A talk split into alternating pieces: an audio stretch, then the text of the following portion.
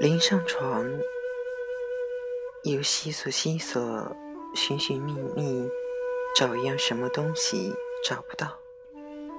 曼桢在床上忍不住开口说道：“妈，你的拖鞋在门背后的箱子上，是我放在那儿的。我怕他们扫地给扫上些灰。”他母亲道：“咦，你还没睡着？”曼桢道：“我醒了半天了。”他母亲道：“是我跟姐姐说话，把你吵醒了吧？”曼桢道：“不，我是因为前两天生病的时候睡得太多了，今天一点也不困。”他母亲把拖鞋拿来放在床前，熄灯上床。听那边房里，祖母又高一阵、低一阵，发出了鼾声。母亲便又在黑暗中叹了口气，和曼桢说道：“你刚才听见的，我劝他捡个人嫁了，这也是正经话呀。劝了他这么一声，就跟我这样大发脾气。”曼桢半晌不作声。后来说：“妈，你以后不要跟姐姐说这些话了。姐姐现在要嫁人也难。然而天下的事情往往出人意料之外。就在这以后不到两个礼拜，就传出了曼璐要嫁人的消息，是伺候她的小大姐阿宝说出来的。”他们家里楼上和楼下向来相当隔膜，他母亲所知道的关于他的事情，差不多全是从阿宝那里听来的。这次听说她要嫁给祝鸿才，阿宝说这人和王先生一样是吃交易做饭的，不过他是一直跟着王先生的，他自己没有什么钱。他母亲本来打算采取不闻不问的态度，因为鉴于上次对他表示关切，反而惹得他大发脾气。这次不要又去讨个没趣。然而有一天，曼桢回家来，他母亲又悄悄地告诉他：“我今天问过他了。”曼桢笑道：“咦，你不是说不打算过问的吗？”他母亲道：“哎，我也就为了上回跟他说过那个话，我怕他为了赌气，就胡乱找个人嫁了，并不是说现在这时候我还要来挑剔，只因为他从前也跟过人，好两次了，都是有始无终。我总盼望他这回不要再上了人家的当。”这姓祝的，既然说没有钱，他是贪他什么呢？他家里有没有女人呢？三四十岁的人，难道还没有娶太太吗？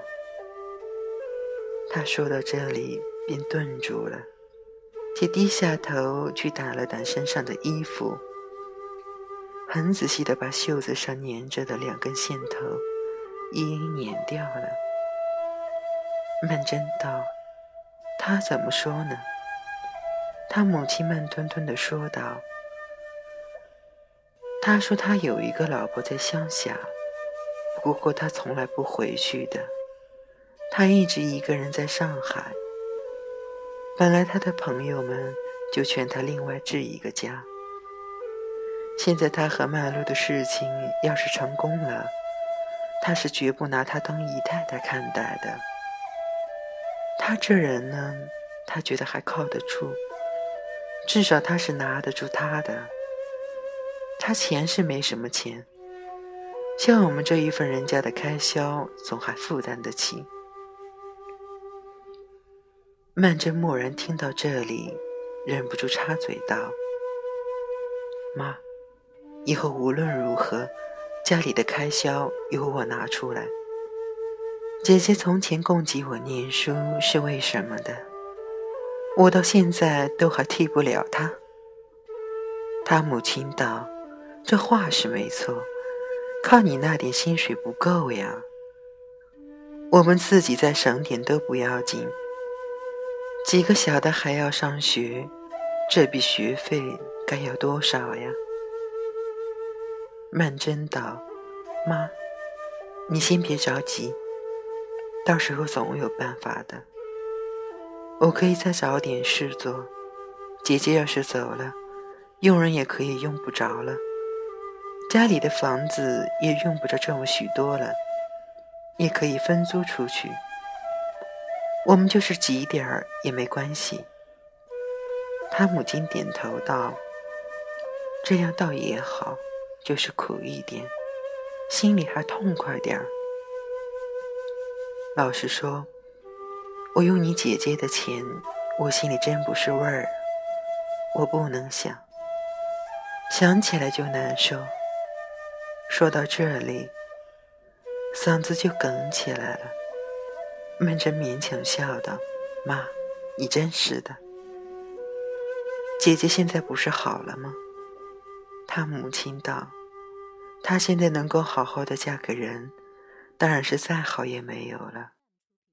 当然应当将就点。不过我的意思，有钱没钱倒没关系。”人家家里要是有太太的话，瞧他那个倔脾气，哪处的好？现在这姓祝的，也就是这一点，我不赞成。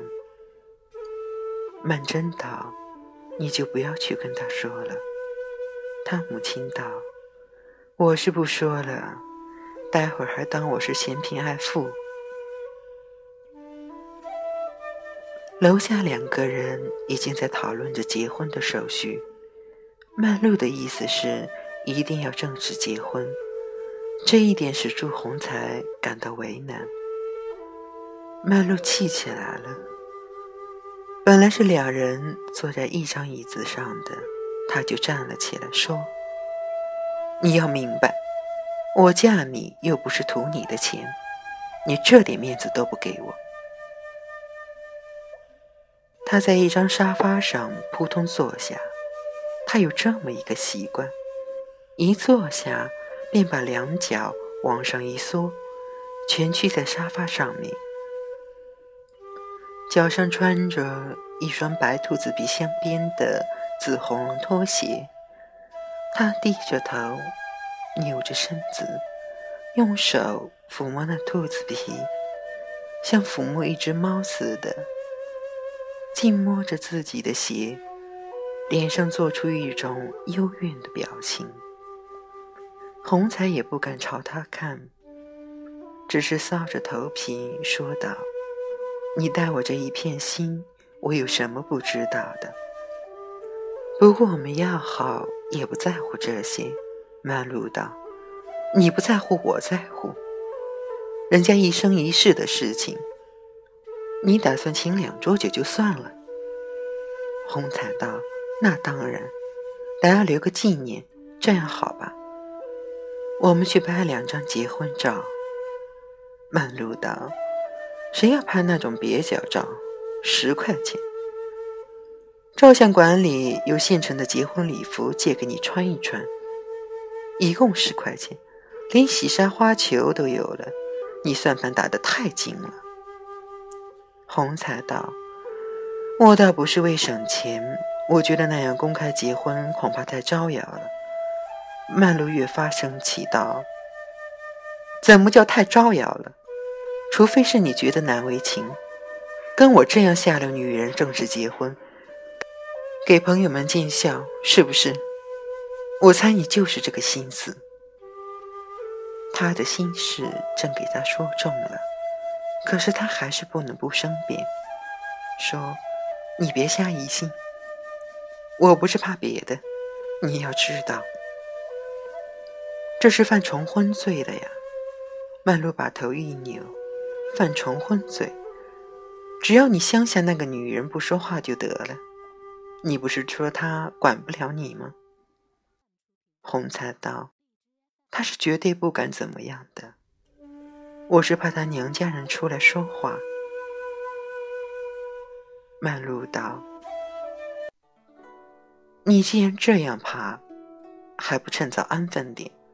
以前我们那些话，就算是没说。干脆我这儿你也别来了。”